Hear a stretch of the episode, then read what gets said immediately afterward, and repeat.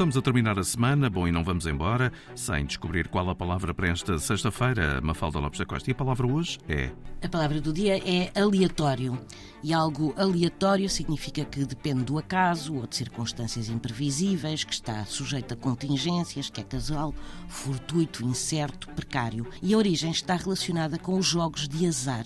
Porquê? Porque alia, em latim, significa dado. E esta palavra ficou famosa quando Júlio César atravessou o Rubicão com o seu exército, o que era proibido, e disse alia jacta est, os dados estão lançados. Ou seja, aleatório é, obviamente, depende do acaso, porque contém na palavra alia, que é dado, dado de jogar. Esta e outras palavras do dia sempre disponíveis na RTP Play. Passo por lá, edição Mafalda Lopes da Costa.